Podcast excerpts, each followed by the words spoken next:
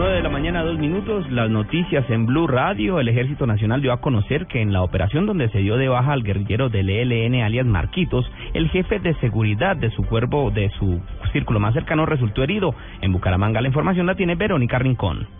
Herido y en una clínica de Barranca Bermeja, en Santander, permanece un guerrillero del ELN, jefe de seguridad de alias Marquitos. Este último abatido en una operación conjunta entre miembros del Ejército e Inteligencia de la Policía en el noreste antioqueño. Así lo confirmó el general Jorge Jerez, comandante de la segunda división. Quedó herido y los soldados le salvaron la vida, le prestaron sus primeros auxilios y está en una clínica de Barranca Bermeja. Se les decomisó armamento, municiones y una documentación muy importante para continuar con las operaciones militares. El ejército continúa los operativos en esta zona en límites con el sur de Bolívar para garantizar la seguridad de los habitantes. En Bucaramanga, Verónica Rincón, Blue Radio. Verónica, gracias. Y en Cali una balacera en las, a las afueras de la cárcel de Villahermosa deja un muerto y un herido. El hecho obedecería a una venganza entre grupos criminales. La información con François Martínez. La balacera se registró en las afueras de la cárcel de Villahermosa, centro de Cali, donde dos hombres resultan gravemente heridos. Minutos más tarde fallece Andrés Felipe Rojas, de 18 años, conocido con el alias de Ronaldinho Muelón, quien estaría vinculado a un ataque sicarial ocurrido meses atrás en el barrio Barberena, oriente de Cali, donde una persona murió y otras tres más resultan heridas. El otro lesionado por este ataque sicarial fue identificado como Ronald Patiño Silva, de 15 años de edad, quien permanece estable en el Hospital Universitario del Valle. Las autoridades iniciaron las investigaciones correspondientes. Desde Cali, François Martínez, Blue Radio. 9 de la mañana, cuatro minutos, y la Fiscalía General de la Nación dio a conocer los resultados de las investigaciones acerca de las irregularidades en las curules afrodescendientes en el Congreso. La noticia con Diego Monroy. Miguel, el vicefiscal general de la Nación, Jorge Fernando Perdomo, anunció que las curules para las minorías afrodescendientes en las pasadas elecciones fueron obtenidas de manera ilegal. Según el ente acusador, se utilizaron documentos falsos para postular a dichos candidatos.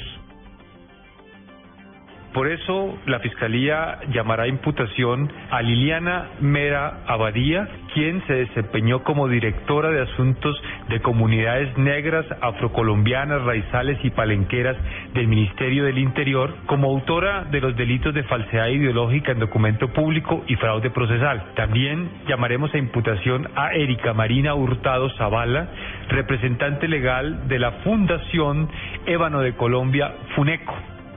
El vicefiscal anunció que le pedirán a un juez que se suspenda por el momento los actos de inscripción, las credenciales de elección y los actos de posesión de estos congresistas que fueron elegidos en las pasadas elecciones legislativas.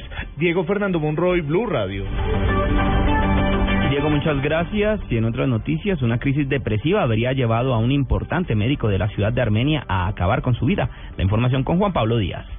El reconocido médico Jaime Hoyos, importante editorialista del diario local La Crónica del Quindío, fue hallado sin vida en su lugar de residencia. Las autoridades investigan el caso, dijo el coronel Ángel Hugo Rojas, comandante de la Policía Departamental.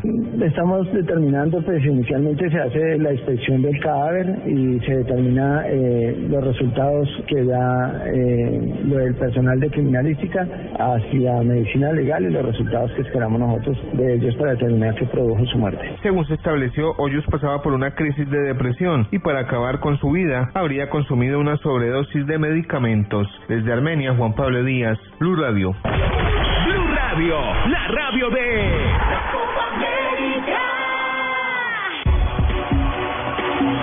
de la mañana, seis minutos. Vamos con noticias de la Copa América. La selección peruana de fútbol no logró vencer a Brasil en su primer partido de la Copa en Chile.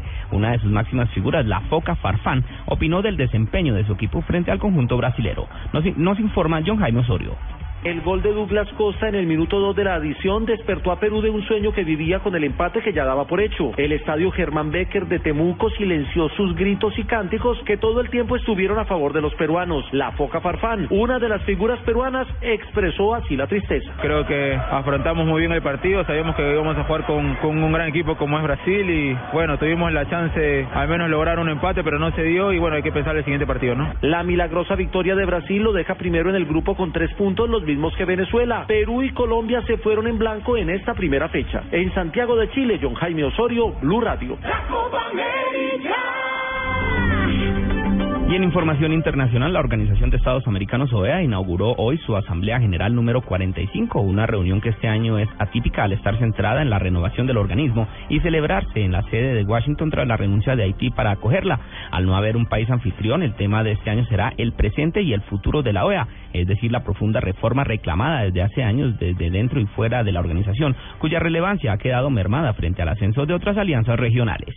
Noticias contra reloj en Blue Radio. 9 de la mañana, 8 minutos, las noticias contra reloj en Blue Radio. La noticia en desarrollo, Israel bloqueó la visita del relator especial de derechos humanos de la ONU a los territorios palestinos, según indicó un responsable hoy lunes, poco después de la publicación de un informe de las Naciones Unidas sobre la guerra de Gaza del verano pasado. La cifra, al menos 23 personas murieron y 101 resultaron heridas en Yamena, la capital de Chad, en un doble atentado contra la comisaría central de la ciudad y la escuela de policía, según indicó el gobierno en un comunicado que confirma que cuatro de los terroristas murieron en el ataque. Y quedamos atentos a Nepal, que reabrió hoy los monumentos históricos de Katmandú siete semanas después del sismo que destruyó parte de su patrimonio cultural, un intento para atraer de nuevo a los turistas a pesar de los problemas de seguridad. La ampliación de estas noticias en blueradio.com continúen con Blue Jeans.